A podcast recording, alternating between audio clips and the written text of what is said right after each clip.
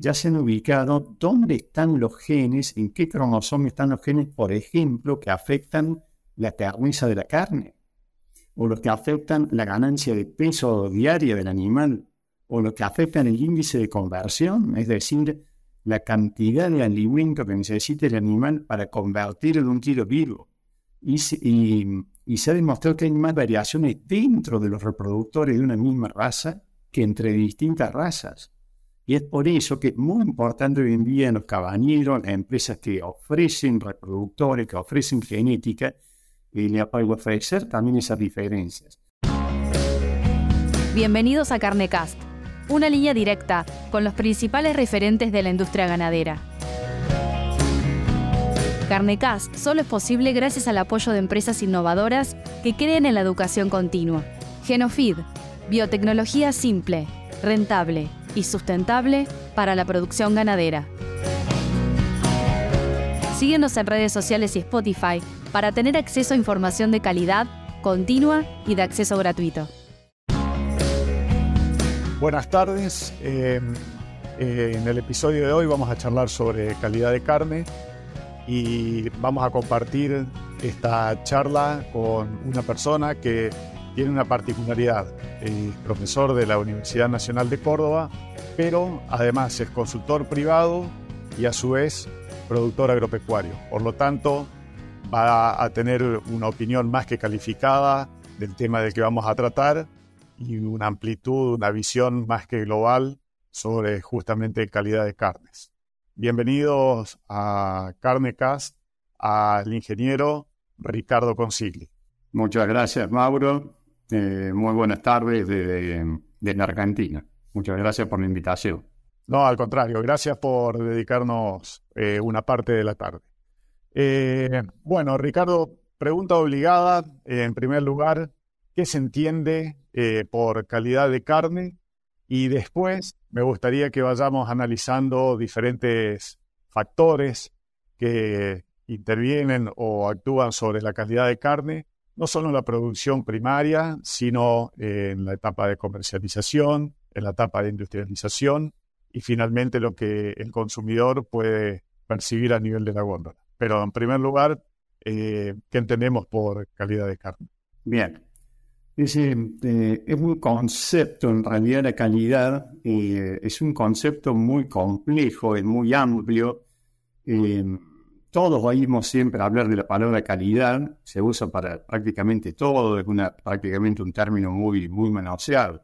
Sin embargo, eh, es muy difícil eh, preguntarle a una persona qué significa la calidad.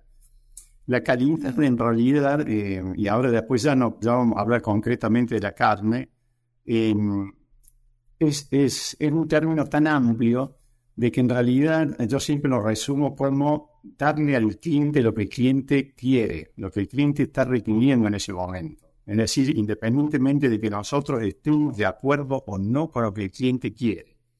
Es decir, hay normas ISO que definen lo que es la palabra calidad, hay muchas eh, definiciones inclusive técnicas que definen la calidad.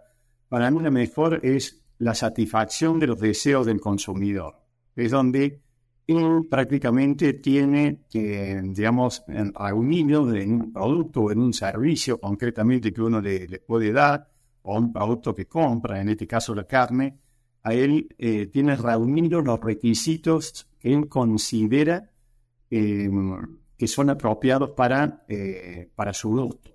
Y dentro de ese gusto eh, incluyen muchas cuestiones que son muy difíciles de mensurar, de de tener en cuenta, de interpretar, como son todas las cuestiones emocionales. Es decir, eh, la palabra calidad es muy amplia y es un, una, es un término que, que, evoluciona, inclusive podemos decir, en el tiempo y en el espacio. ¿Por qué? Porque, por ejemplo, la calidad de la carne no es lo mismo. La calidad que se demandaba, concretamente en Argentina o en cualquier país del mundo, la que se demandaba 30 años atrás que la que se demanda actualmente. 30 años atrás, lo mismo pasa, por ejemplo, con la carne de cerdo. No había ningún problema y la gente, al contrario, consideraba que la, carne de calidad era la carne que tenía un buen contenido graso. Los animales mismos, ya vamos a entrar a hablar de eso. ¿Qué es la calidad de un animal? Depende. depende para quién, quién esté observando, cuál es la persona, el sujeto, eh, quién esté analizando ese producto. Entonces, eh, la calidad que se demandaba hace 30 años no es lo mismo, la misma que la que se demanda eh, actualmente. Es decir, hoy en día, en general, en el mundo entero, vamos en concreto a hablar de lo que es la carne vacuna, se demandan carnes con bajo contenido graso, por ejemplo, por cuestiones de salud, de ética o por lo que fuere, con bajo contenido graso, con una coloración determinada, la gente en, general sin saberlo, estoy hablando del consumidor promedio, ¿verdad? Eh, sin saberlo, prefiere, por ejemplo, carnes con colores claros, tanto desde el punto de vista del músculo como desde el punto de vista de la grasa que contiene, porque mm, asocia ese color claro con un animal joven, y al ser, eh, digamos, colores claros de animales jóvenes, lo asocio, por ejemplo, con eh, una carne tierna. Y no sabe, por ejemplo, eh, en este momento el 90%, por ejemplo, de la carne que se comercializa en Argentina, en ciudades medianas, grandes o muy grandes, proviene prácticamente de sistemas intensivos, es decir, de los conocidos como sistemas confinados o, los, más conocidos como fitios el 90% de la carne que se comercializa en supermercados, en carnicería, en ciudades, proviene de filo. Y eso la gente no lo sabe. Y si uno le preguntar a la gente, pero bueno, eh, ¿qué prefiere? ¿De carne criada de animales a campo o de filo? Y la mayoría va a responder, la mayoría responderá que de carne de campo, sin saber que en realidad está consumiendo carne de animales de filo. Entonces, por eso decimos que va variando en el tiempo en ese sentido, porque inclusive los gustos de, las personas y, la persona misma cambia, cambia en el tiempo, a largo del tiempo en todo aspecto. Y por otro lado, decimos que la calidad es un concepto que también varía en el espacio, porque eh, no es lo mismo, por ejemplo, actualmente la calidad de carne que se demanda en una ciudad, por ejemplo, en barrios pudientes, en barrios periféricos o la, calidad de la carne que demanda un consumidor urbano o un consumidor rural, la calidad de la carne que demanda eh, un consumidor en Chile o en Paraguay o en Estados Unidos o en México o en Europa o en Japón o en Argentina.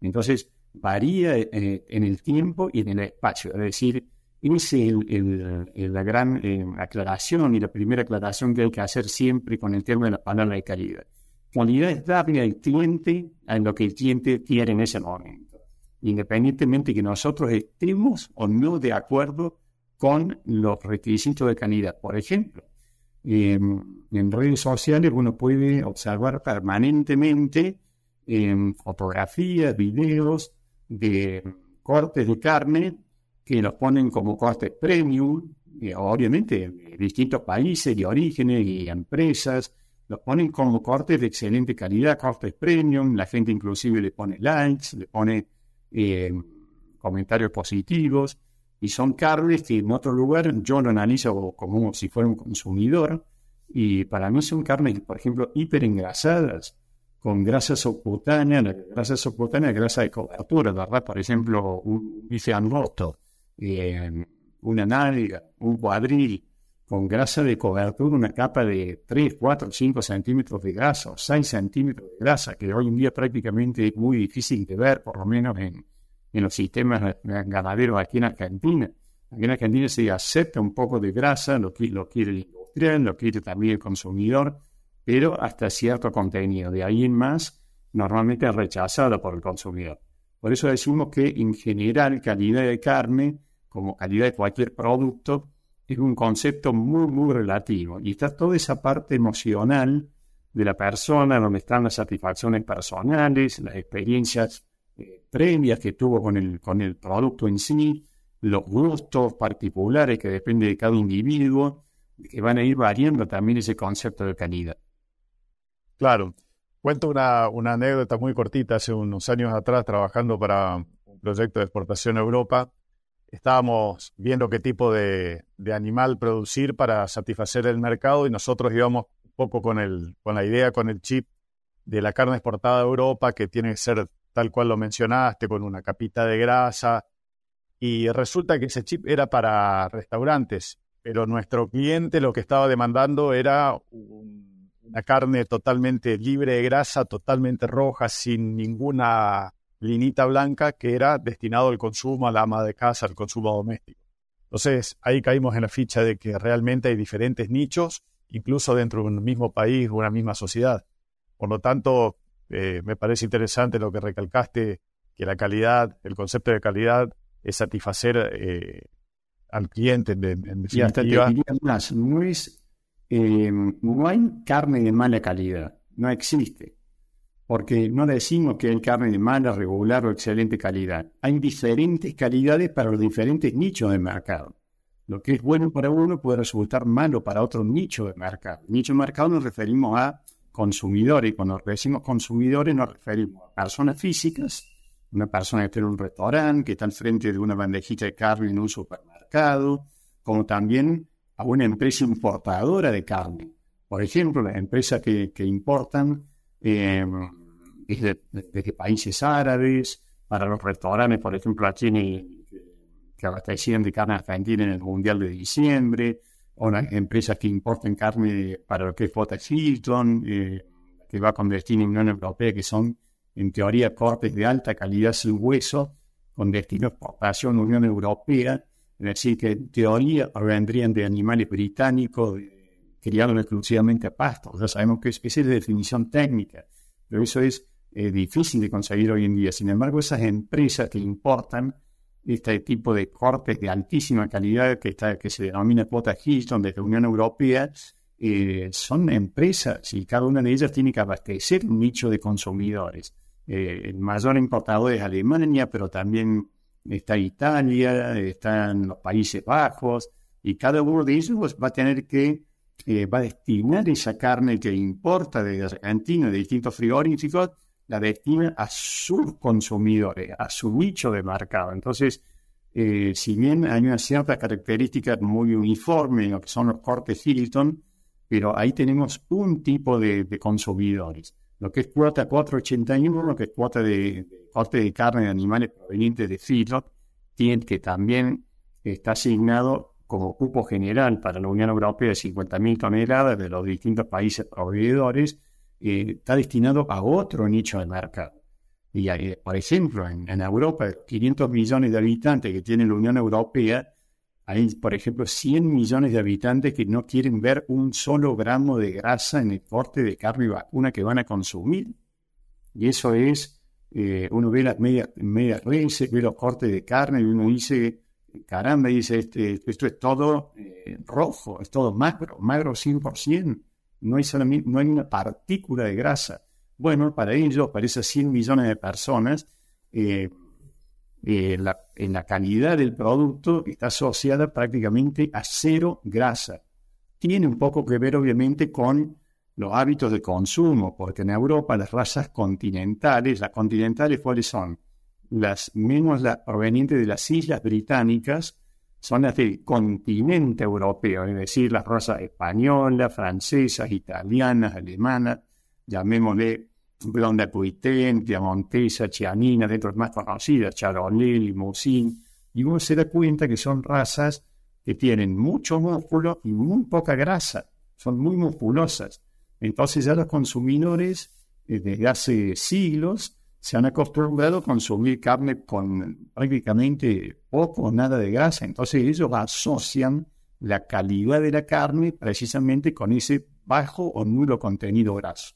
Y por ejemplo, cortes de mayor tamaño, pues son razas de gran formato. Eh, el tamaño del corte comercial, de cualquier corte comercial, eh, está asociado al tamaño del animal. Y aquí, para tener una idea, por ejemplo, el muslo del bovino tiene alrededor de 600 músculos, un poco más, pero solamente se extraen 25 cortes comerciales.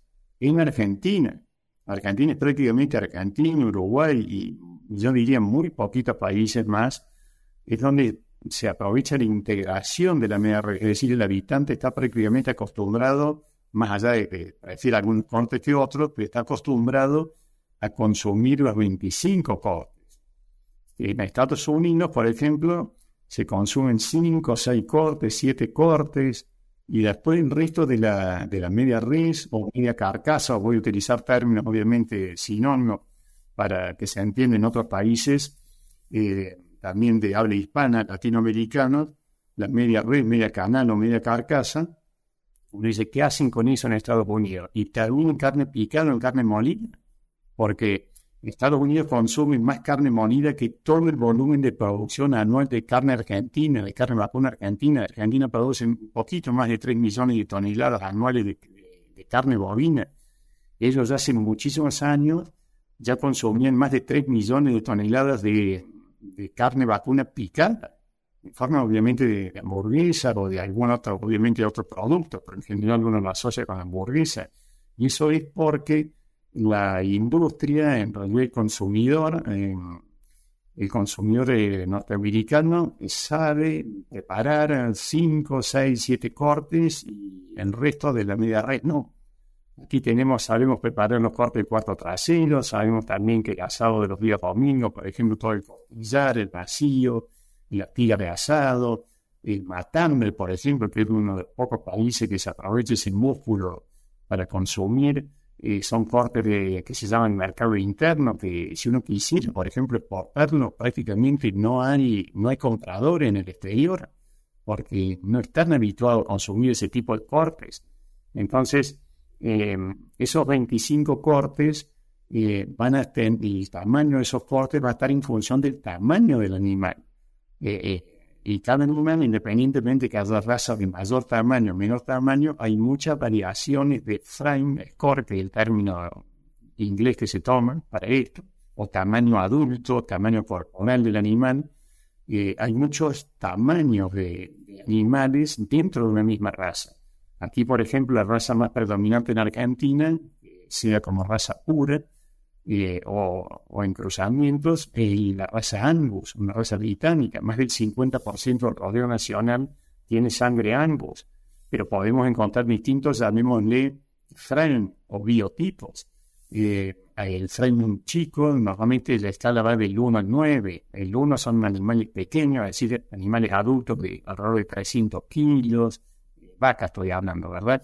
300, 320 pero podemos encontrar frame eh, 9, es decir, vacas que a lo mejor serían de 600 kilos de peso vivo adulto.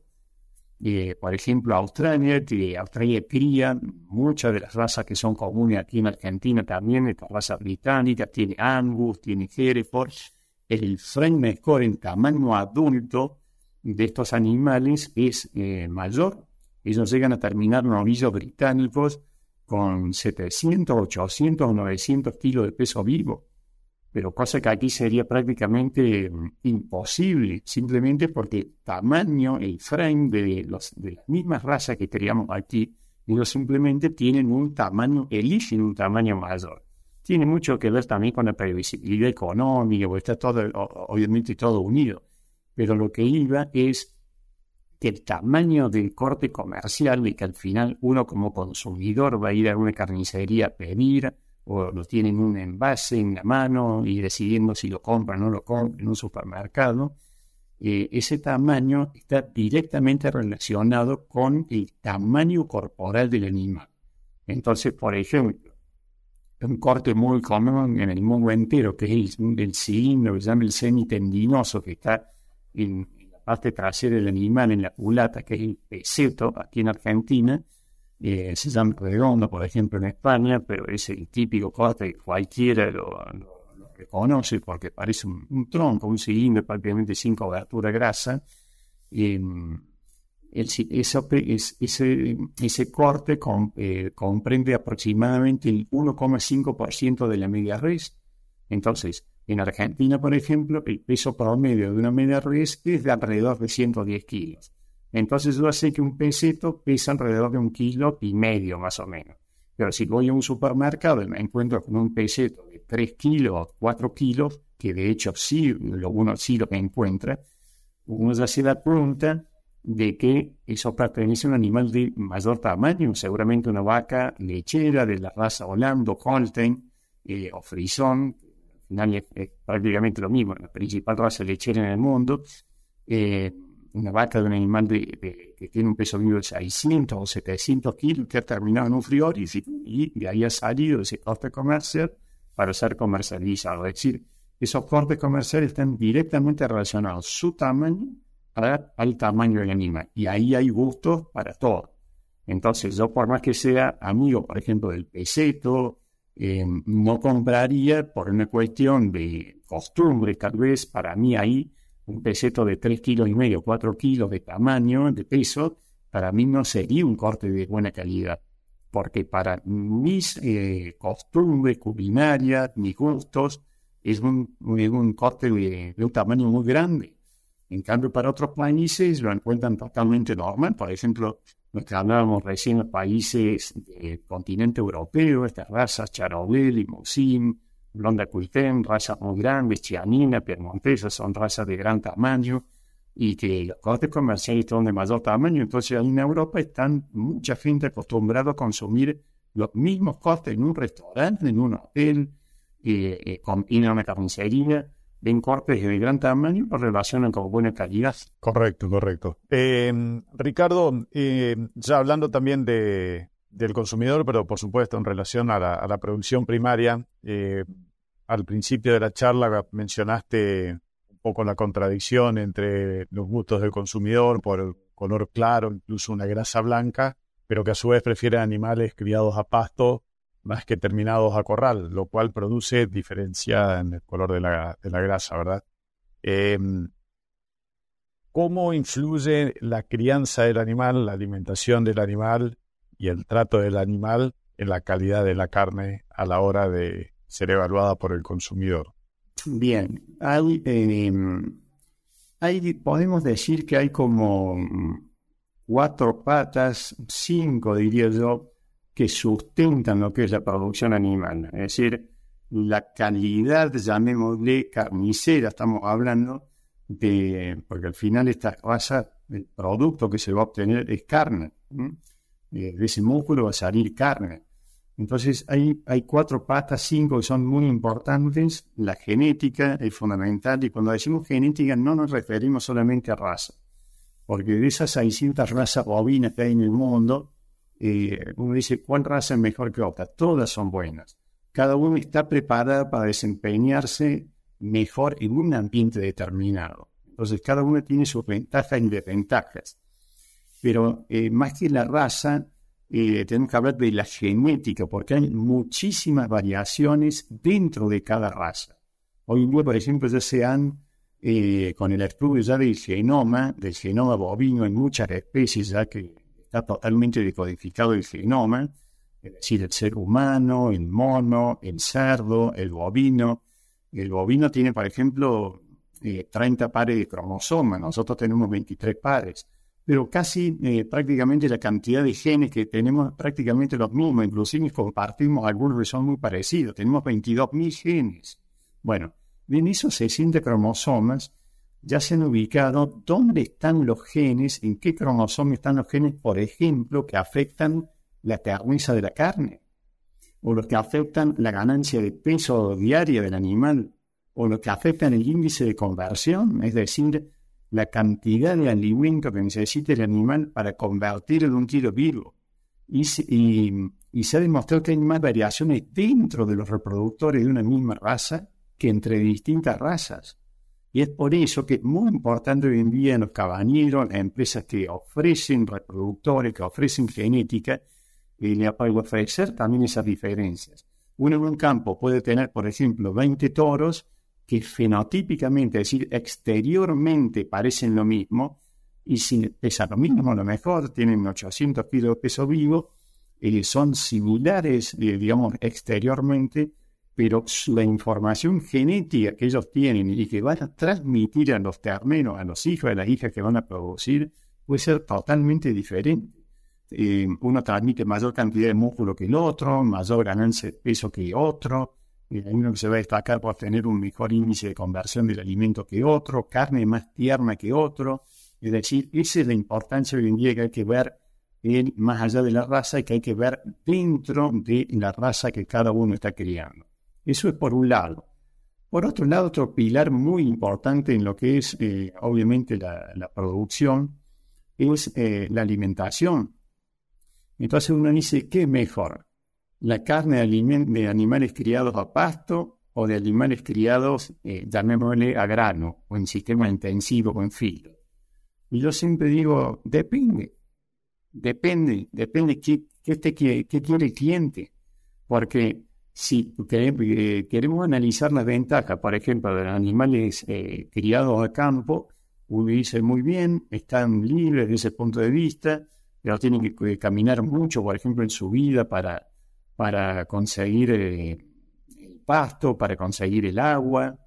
si tienen que recorrer grandes distancias comparado, por ejemplo, con un animal que está encerrado prácticamente quieto, comiendo todo el día, como un animal de filo. Y eso, por ejemplo, repercute en eh, la pobreza de la carne. Porque aquellos animales que tienen que caminar más tiempo, y obviamente si eso se va extendiendo a lo largo de la vida del animal, mismo un animal joven que mediano que un animal adulto, mientras más años haya pasado, es decir, más kilómetros han tenido que recorrer, sus músculos se han tenido que, eh, tienen que ser más fuertes. Y los músculos están compuestos por fibras musculares, por eh, miles de fibras musculares, pero esas fibras musculares que en general parecen como, llamémosle, es decir, son algunas delgadas, muy, son delgadas, finitas, esas fibras, o lo mismo ocurre en nuestros músculos, eh, si no estuviera un, algún tejido que se llama tejido conjuntivo, conectivo, que las empaqueta, las, las mantiene unidas, esas fibras se desarmarían entonces, ¿qué diferencia hay en el tejido conjuntivo de, eh, un animal criado campo versus un animal criado eh, en un filo? Que ese tejido conjuntivo tiene que ser más fuerte. Es una red donde que, agarra todas las fibras musculares y las mantiene unidas y tiene que ser más fuerte porque tiene que hacer más ejercicio en su vida para ir, porque tiene que caminar y tiene que caminar distancias muy largas o más cortas. Pero es distinto que un sistema intensivo donde está prácticamente quieto el animal. Y, ese tejido conjuntivo depende también de dónde esté eh, ubicado el corte comercial, porque no es lo mismo los cortes comerciales de, los cuatro, de las cuatro patas del animal, que son las que hacen ejercicio, que el tejido conjuntivo de los músculos que están, por ejemplo, en el lomo del animal, donde está, por ejemplo, el bife angosto, el famoso ojo de bife o bife ancho, donde está el lomo o solomillo, llamado en otros países. Esos músculos que están en el lomo del animal arriba son músculos de sostén, no son músculos que hacen ejercicio. Por lo tanto, el tejido conjuntivo es muy, em, es muy suave, muy, muy delgado, muy fino comparado con los otros músculos que están en los cuartos, es decir, en las cuatro patas del animal, que tienen que hacer constantemente ejercicio, entonces tienen que ser más fuertes. Y es por eso que, por ejemplo, si uno compra cortes comerciales, inclusive un animal de viejos de vaca, un bife angosto, un lomo de un animal eh, de cierta edad, por ejemplo, una vaca de descarte de 7 años, de 8, lo más probable es que le salga tierno dentro de la terneza que se le puede pedir a un corte de, un animal de, una edad avanzada. ¿Por qué? Porque su tejido conjuntivo es, digamos, muy, muy suave comparado con los otros cortes. Ahí hay, una característica también que eh, el tejido conjuntivo está compuesto eh, principalmente por una proteína que se llama colágeno. Y ese colágeno eh, es una de las tantas proteínas que hay en el músculo, pero refiriéndonos solamente al tejido conjuntivo, cuando el animal es joven y se saca un corte comercial y se lo cocina, al cocinárselo bajo cualquier método, las proteínas se van rompiendo con la temperatura. A medida que se va aumentando la temperatura de cocinado, se van rompiendo, se va desintegrando. Y el colágeno tiene la particularidad que con el tiempo, con la edad, se vuelve insoluble y forma una especie de, estas medias sombras, estas mallas plásticas, digamos, donde hay como enlaces eh, en, es una estructura entrelazada, como cuadriculada, soldada, donde como si fuera una tela, una tela, que nosotros tenemos que romper en, nuestra, en nuestra boca cuando estamos masticando, por ejemplo, un trozo de carne. Ese colágeno, cuando el animal es viejo, se vuelve insoluble, es decir, eh, son cortes de carne que hay que someterlo a, eh, a hervor, por ejemplo, que son altísimas temperaturas, cercanas a 100 grados, durante mucho tiempo, para tratar de romper toda esa estructura.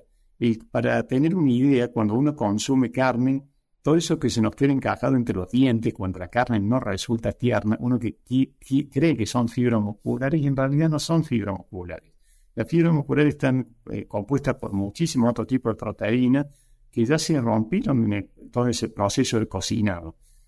Pero el colágeno, como se vuelve insoluble con la edad, esa, esa malla, esa, esa tula queda prácticamente eh, soldada, unida, firme, eh, sin romperse, y eso es lo que se nos queda encajado entre los dientes cuando estamos consumiendo carne que no es tierna. Entonces, ahí hay otro factor más que eh, nos va a diferenciar un sistema, la carne, por ejemplo, parte de la calidad de, la carne en un sistema extensivo de un sistema intensivo. El sistema intensivo, ¿qué ventajas tiene? Y bueno, el animal está quieto, está comiendo permanentemente, está quietito sin gastar la energía que consume con el alimento, prácticamente no la gasta porque está, está sin movimiento y no tiene que gastarla como en los sistemas extensivos donde el animal tiene que caminar mucho, es decir, gran parte de la energía del alimento que consume lo termina gastando en desplazarse o en buscar sombra, en buscar el agua, tiene que ir a la aguada 8 o 10 veces al día en los días de extremo calor. Entonces va gastando mucho de esa, de esa energía consumida. Y acá no, el animal está siempre quietito. Entonces es lógico que en los sistemas intensivos, en los feedlots, los animales eh, ya estén terminados, listos para faena a edades muy jóvenes estamos a los 3, 4, 5, 6, 7 meses, los ingresamos en un feedlot. El promedio en Argentina es aproximadamente unos 10 meses de encierre, no más de eso. Y entonces ya hay, eh, es un animal prácticamente joven que está llegando con poco más de 300 kilos ya a la industria. Y en el cambio de unos sistemas extensivos, si uno quiere hacer un novillo o una vaquillona engordada exclusivamente a campo, a pasto, y bueno, uno depende prácticamente del clima. Entonces ahí no es lo mismo destetar cuatro, cinco, seis, siete meses y después esperar cuánto. Un año, dos años, tres años. Hay veces que cuatro años había que esperar o hay que esperar hasta que ese animal reúne las condiciones de considerar un animal ya apto, es decir, un animal terminado, apto ya para el. Entonces ahí hemos hablado de la raza, hemos hablado de la alimentación y faltan todavía tres factores más a considerar dentro de lo que son las patas de la, de la producción bovina. Una, una pregunta antes de, pasar a otros factores. Eh, desde el punto de vista del consumidor, hay como, no sé si llamarlo prejuicio, pero sí el concepto de que la carne de un novillito, llámese un animal de 320 kilos o menos, es mucho más tierna que la carne de un novillo, llámese un animal de 450 o 500 kilos, tipo exportación, digamos. Em, hay un punto de quiebre aproximado donde uno puede decir, bueno, a partir de esta edad comienza a ser eh, menos tierna la carne, porque en realidad si nosotros hablamos de un mismo tipo de crianza y una misma raza para eliminar algún tipo de, influencia, entre 300, 350 kilos y 500 kilos no debería haber mucha diferencia y la edad no debería ser superior en el animal grande en 5 o 6 meses que es el animal más chico. Y desde el punto de vista económico y productivo, todos sabemos que faenando y consumiendo animales tan livianos, desaprovechamos el potencial que tiene cada, cada uno de esos bovinos en producir mayor cantidad de kilos. Eso es cierto, pero eh, hay que considerar, por ejemplo, que en la carneza final de la carne, que realmente percibimos en el momento del consumo, porque acá hay dos cosas que, hay que grabarse en, en, el mundo entero como sector, independientemente del labor donde estemos trabajando en la cadena. Una cadena es un sector muy grande, una cadena muy amplia. En el momento de la compra del producto, la principal característica sensorial u organoléptica, sensorial que quiere decir la que percibimos por sentido, con nosotros como consumidores, a través de nuestra vista, de nuestro oído, nuestro olfato, la principal característica es el color. Si el color no nos satisface, es el color rojo brillante, aquí en Argentina el rojo cereza, en otros países un poco más claro. Si el color no nos satisface, no vamos a considerar ninguna otra característica de ese, de ese trozo de carne, esa pieza que tenemos por comprar. Es decir, no vamos a considerar si tiene mucha grasa o poca, si el tamaño del corte es grande o es pequeño, si tiene hueso o no tiene hueso, no. Si el color no nos satisface, directamente dejamos el corte e intentamos buscar otro que nos satisfaga el color. Eh, y en el momento del consumo, la principal característica sensorial en todo el planeta es la terneza. Si la terneza no nos satisface, es decir, no vamos a decir qué carne jugosa, qué carne sabrosa, pero qué dura que salió. No, la terneza es fundamental en el momento del consumo. Si el consumidor realmente eh, aprobó la terneza de la carne, eh, considerará otras características qué sabrosa que es o no, eh, o que el corte, digamos, que salió, digamos, o tiene mucho hueso, no tiene, o el aroma es tal, hacia tal lado, o tiene tal otro tipo de aroma, pero la terneza es fundamental. Y aquí vamos a, considerar una cosa, que la terneza depende de 40 o 50 factores diferentes. Muchísimos factores intervienen en la terneza, no solamente la edad. Podemos echar a perder eh, la mejor carne desde el punto de vista de se estoy hablando, del animal más joven, es decir, animales eh, que se faenan con muy pocos kilos, como ocurre aquí en Argentina, con prácticamente 300 kilos de peso vivo, de la mejor raza que podamos considerar, con el mejor grado de infiltración, es decir, de grasa intramuscular, que es muy importante el contenido de grasa intramuscular para favorecer un, realmente una buena cualidad sensorial en el momento del consumo, la podemos echar a perder en cuestiones de, eh, digamos, de, la, de las últimas horas ante mortem, es decir, premio a la muerte del animal. Hay muchísimos factores que la van a alterar. E inclusive hay factores que ya quedan totalmente fuera de los principales eslabones de la cadena, quedan fuera de la acción del productor, del industrial, de la cadena comercial, del carnicero de la esquina que nos vendió la carne. ¿Por qué? porque según el modo que cocinemos nosotros la carne, podemos echar a perder de un modo eh, muy grande, eh, por ejemplo, la calidad sensorial.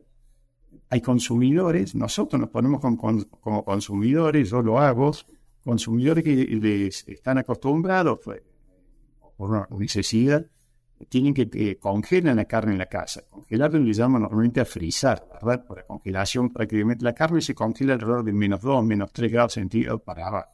Los congeladores ya prácticamente estos antiguos ya casi no existen, vamos a decir congelar cuando la carne se frisa, ¿verdad? La, temperatura de del freezer de un hogar está en menos 18 grados centígrados. Entonces, si ese proceso de congelado y posterior descongelado de la carne, porque puede durar hasta 12 meses la congelación. Entonces, o podemos tener algunas semanas. Si ese proceso de congelado, de congelado que está, obviamente fuera del control de cualquier, eh, digamos, eslabón de la cadena que solamente es responsabilidad de cada uno de nosotros como consumidores. Si está mal hecho, puede arruinar la, eh, calidad sensorial de la carne desde un punto de vista eh, muy grande fundamentalmente la terneza. ¿Y por qué? Porque eh, según se haya hecho la congelación, eh, no estoy hablando ni siquiera del mito de cocinado. Es decir, eh, cómo le va a cocinar la carne, bajo qué temperatura, si va a hacer con hervor o a la parrilla o en el horno o a la plancha. No, no, no. Ni siquiera el tamaño del corte que está por colocar el consumidor en, en un recipiente para cocinar. No, no, acá estamos hablando de un solo factor, el congelado. Si ese congelado estuvo mal realizado, eh, los cristales de hielo que se forman dentro del corte de carne pueden tener un tamaño totalmente diferente. Entonces, la congelación, lo que se aconseja tanto desde el punto de vista hogareño como, de que, como se hace también desde el punto de vista industrial, es que sea lo más rápido posible, para que los cristales de hielo que se van a formar dentro de la carne sean lo más pequeños posibles. Y entonces cuando eh, una de las propiedades que tiene el agua al congelarse es el aumento del tamaño. Entonces, Hay que tener en cuenta que el músculo tiene 75% de agua. Es prácticamente agua el músculo. Entonces, si no conservamos la mayor cantidad de agua posible de ese 75% eh, para el momento del consumo, vamos a entregar prácticamente todo lo que es los atributos de la calidad sensorial.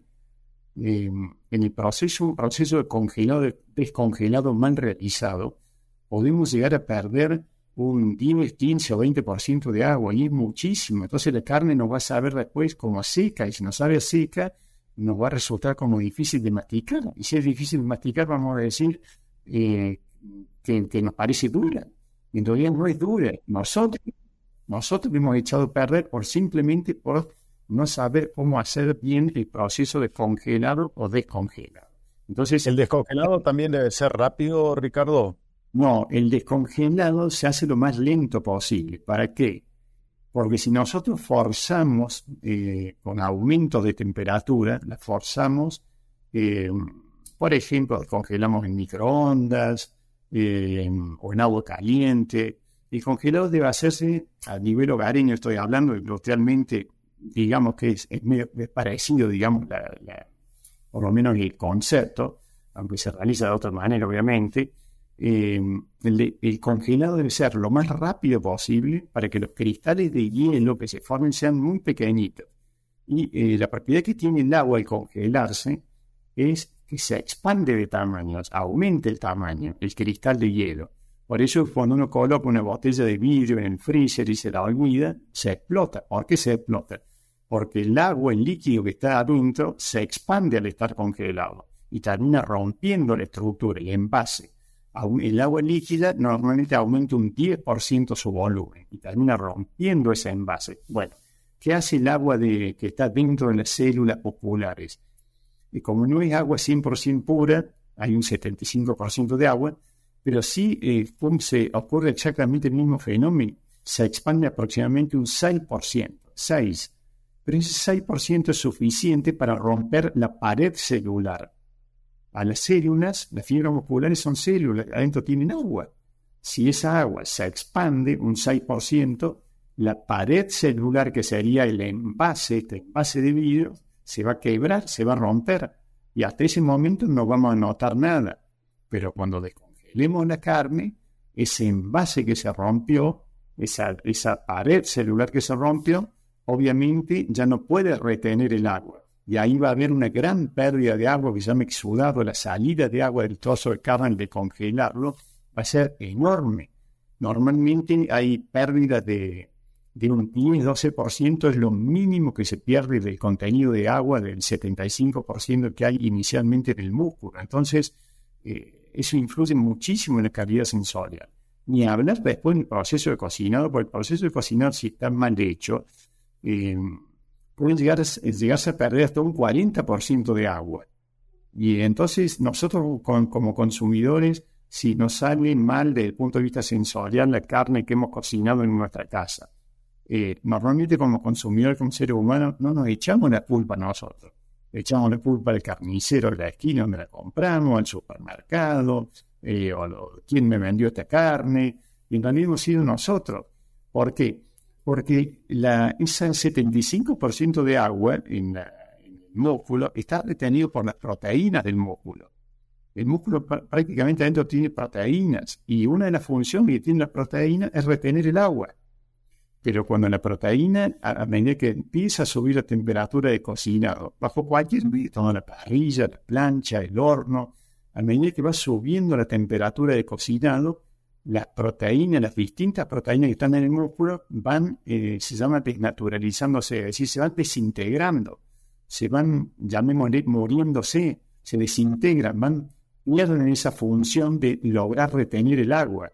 Y entonces, ¿qué hacen? A medida que se van desintegrando, van soltando el agua.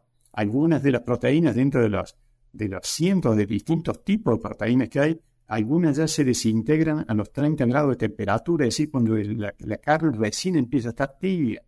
Otras a los 35, otras a los 40, a los 50, a los 60, para que tengamos una idea más o menos la temperatura interna de la carne cuando hecha, por ejemplo, el gusto argentino, cuando cortamos el trozo de carne y adentro vemos un color uniforme, un color pardo uniforme, esa temperatura interna es de 65 grados. Pero puede, por eso en países eh, donde se cocina con temperaturas muy bajas, es decir, a, 45, no más de 50 grados. ¿Por qué? Y queda la carne bien, con mucha, como nos preguntan cuando vamos a un restaurante si la queremos bien hecha o poco hecha, muy jugosa o poco jugosa, es decir, eh, hay países donde prácticamente adentro uno ve que sangre en el momento de consumir. Se ha vuelto el color pardo, el color marrón solamente en superficie, pero adentro queda roja. ¿Por qué? Porque si la, se la somete a una cocción muy baja, eso sucede mucho, por ejemplo, en muchos países europeos. ¿Por qué? Y si la cocina de esa manera, por una razón, porque son razas, corte de carne, de las razas estas continentales que hablamos, que tienen prácticamente nulo o muy bajo contenido de marmolado de la grasa intramuscular. Y esa grasa intramuscular hace falta un mínimo de un 3% en los cortes comerciales para que la carne nos dé un mínimo de terneza al poder, al, al masticarla. 3%. Si tiene 4, 5, 10%, mejor porque la, grasa intramuscular es el único tipo de grasa de los cuatro tipos de grasa comerciales realmente importantes que hay en el animal, en la res, es el único tipo de grasa que no, va, podemos, no podemos recortar nunca en el momento del consumo, con el cuchillo no lo podemos quitar. Se llama marmolado, marbling, marmóreo, eh, mal llamado veteado, en realidad, el veteado en el cerdo. En el cerdo esa grasa se posita en forma de vetas, de nónias eh, se utiliza como sinónimo, pero en realidad es veteado en el cerdo o en el caballo y eh, marmolado en forma de puntos mármol en el ovino. Entonces, eh, por eso parece que se consume con, se cocina a temperaturas muy bajas, porque no tener grasa intramuscular, la grasa es fundamental para obtener una muy buena calidad sensorial. Por esa grasa que no podemos quitar aporta vitaminas, eh, se funde, se funde, decir, al, calentarse la, carne en el proceso de cocinado, pasa de un estado sólido a líquido, entonces se convierte en aceite, y el aceite sabemos que cumple la función de lubricar, es decir, nos lubrica el, el, pedazo de carne que estamos masticando, además que cumple la función de estimular la eh, secreción de las glándulas salivales, la grasa. Entonces una carne que no tiene grasa, es una carne que va a resultar más seca. Y si nos resulta más seca, nos va a parecer más dura también cuando estemos masticándolo. Y no necesariamente más dura, pero sí tenemos la percepción de que es más dura, simplemente porque falta grasa intramuscular. Entonces, ahí está la diferencia de por qué hay países y culturas donde eh, se deja prácticamente roja la carne adentro, porque si se la cocinara, por ejemplo, el típico gusto argentino, esos 60, 65 grados de temperatura interna, donde el color queda uniforme y parejo, eh, sería carne prácticamente incomible, porque no hay, no hay grasa, y sobre todo cuando la carne está caliente. Cuando, está caliente, la, la grasa se funde, al convertirse en aceite, lubrica, eh, estimula las glándulas salivales y nos facilita la masticación. Pero cuando la carne está fría, esa grasa se vuelve a, a poner sólida. Entonces, ya no cumple esa función de lubricar, digamos, el, pedazo de carne que tenemos en, la boca. Perfecto, Ricardo. La verdad que uno va atando cabos y viendo este, cómo evoluciona la, producción primaria y llega prácticamente al, consumo domiciliario y es una vivencia que uno tiene casi todos los días. Eh, la verdad que muy bien resumida y fundamentada. Em, por razones de tiempo, en breve tenemos que cerrar este episodio. A mí me gustaría eh, tocar un tema que también tiene que ver con eh, la calidad de carne, pero a nivel industrial. Y sé que tiene mucho que ver lo que es el manejo de los animales, el bienestar animal, pero me gustaría a ese tema dejarlo para un próximo episodio, que ya te estamos comprometiendo, y en esta ocasión hablar eh, desde el punto de vista industrial ¿Qué se entiende por maduración de la carne? Si podemos saber cuál es, cuál es el concepto y cuál es la, estrategia de manejo. Con eso cerraríamos este episodio y ya queda la invitación abierta para el próximo episodio seguir hablando de esto desde el punto de vista de bienestar animal. Bueno, ya has tocado un tema que es crítico. Podemos tener el mejor animal del mundo, de la que consideremos la mejor raza del mundo, con el corte más caro del mundo. Cortes, por ejemplo, que eh, hay restaurantes de siete estrellas en diversas capitales del mundo, Hong Kong, París, que por ejemplo hay, clientes que van y están dispuestos a pagar mil dólares el kilogramo de carne en un restaurante. Mil dólares. ¿Por qué? Porque es, eh, son nichos de mercado. Por ejemplo, un productor francés que encontró ese nicho de mercado y que vende eh, carne de una raza francesa que le ha dejado madurar dos años. Y, uno dice, ¿y entonces qué, ¿Qué sentido tiene la maduración? La maduración tiene una importancia fundamental en lo que es el ablandamiento de la carne, es decir, el aumento de la terneza de la carne.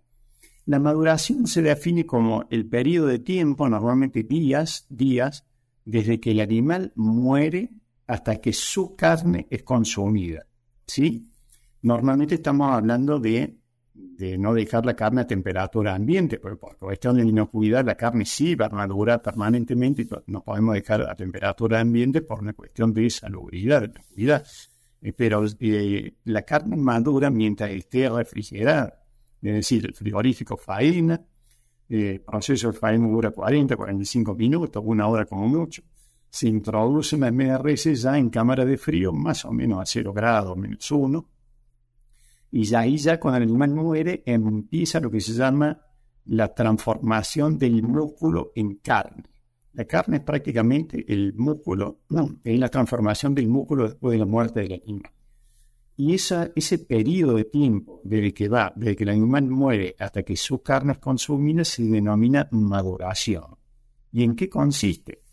Consiste en que se favorecen fundamentalmente dos cualidades sensoriales fundamentales, una más que otra, fundamentales para lo que es la, buena apreciación o mala, buena apreciación sensorial por parte de los consumidores, es el, aumento de, la terneza de la carne, por un lado, y por el otro también se generan aromas eh, agradables también, por la oxidación de la, normalmente de los ácidos grasos, es decir, de la grasa intramuscular que contiene.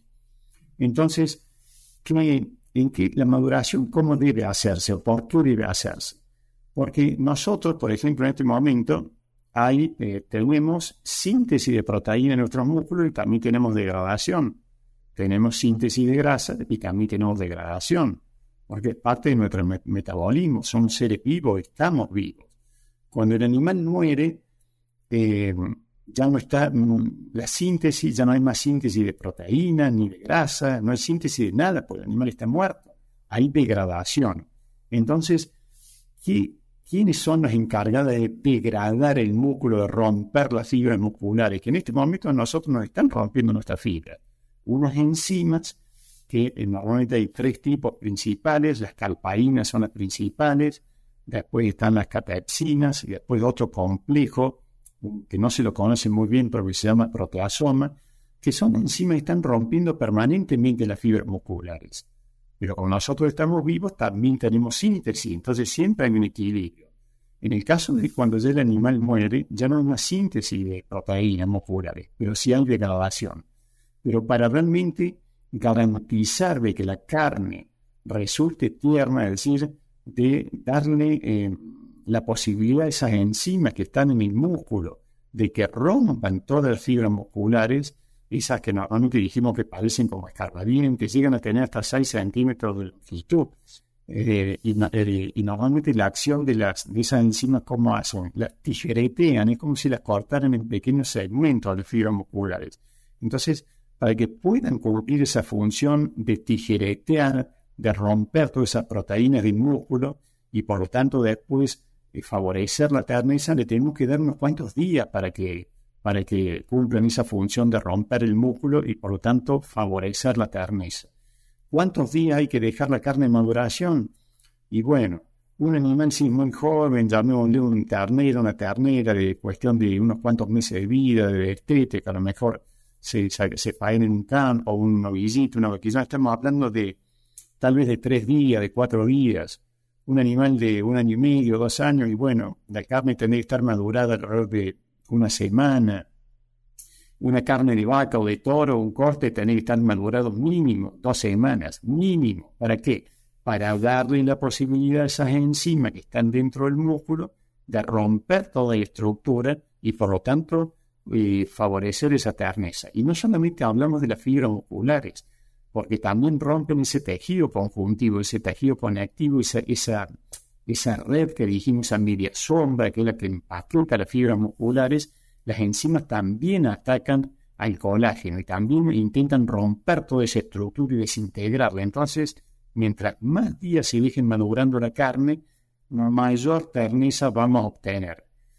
Por una cuestión en Argentina, obviamente, que se entiende por los, los, una cuestión financiera, eh, no, se deja madurar la carne. Muchas veces eh, capitales que se invierten diariamente en la compra de animales, que son capitales millonarios, muchas veces se requiere que el capital retorne lo antes posible, para que el ciclo pueda volver a repetirse, volver a comprar animales, etcétera, etcétera. Entonces, no se dan esos, ese mínimo de 3, 4 días de maduración como para garantizarle al consumidor una, una carne tierna. Ni hablar si estamos faenando vacas, por ejemplo. Ahora, hay una gran eh, cosa que ha venido a favorecer muchísimo lo que es la maduración de la carne, que cuál es el envasado. Eh, en Argentina se largó el envase al vacío, por ejemplo, se largó en la década del 90 y, tuvo una falla enorme. ¿Qué, ¿Qué, falla tuvo? Porque hablamos recién del color. El consumidor seguía por el color en el momento de la compra. Por el color es para él un síntoma de frescura o no de la carne. ¿sí? Entonces, ¿qué pasó? Se largó en envase al vacío eh, y no se avisó al consumidor que corte que está envasado en el vacío donde se le ha extraído el oxígeno, el corte eh, tiene un color más oscuro. Y más oscuro porque, porque ese pigmento que tiene la carne en una gran concentración comparado con otras carnes como la de pollo que tiene muy bajita o la de cerdo, que se llama hemoglobina, que es el principal responsable del color de la carne, ese pigmento, necesita estar en contacto con el oxígeno para tener ese rojo atractivo, ese color rojo lindo que nos da sensación de frescura. Entonces, cuando se envasa el vacío y se saca el oxígeno, la mioglobina no, puede estar bajo un estado químico que eh, ese color rojo vivo y se oscurece.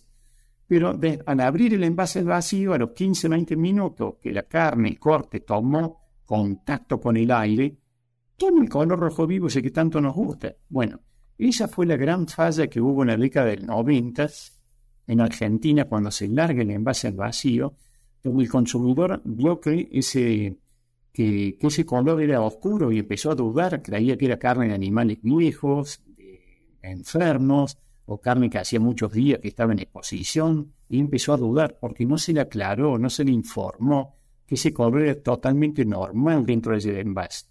Hoy día se ha mejorado muchísimo ya la comunicación con el consumidor a través de todos los medios que conocemos, las redes, de los envases mismos que se informan, señor, señora, usted una vez que abre este envase y que tome contacto con el aire, va a ver que a cabo de X minutos ya va a tomar un color rojo vivo que a usted tanto le gusta. Y entonces, ¿y qué permite el envasado al vacío? Eh, permite prolongar la vida útil de la carne estamos siempre en estado de refrigeración. La refrigeración se considera las temperaturas que más o menos lo que está un, un heladera o un refrigerador de hogar, alrededor de 4 grados centígrados. Está entre menos 1 y 7. Por la carne dijimos que se congela de menos 2, menos 3 recién para abajo. Entonces, mientras esté refrigerada, la carne sigue madurando.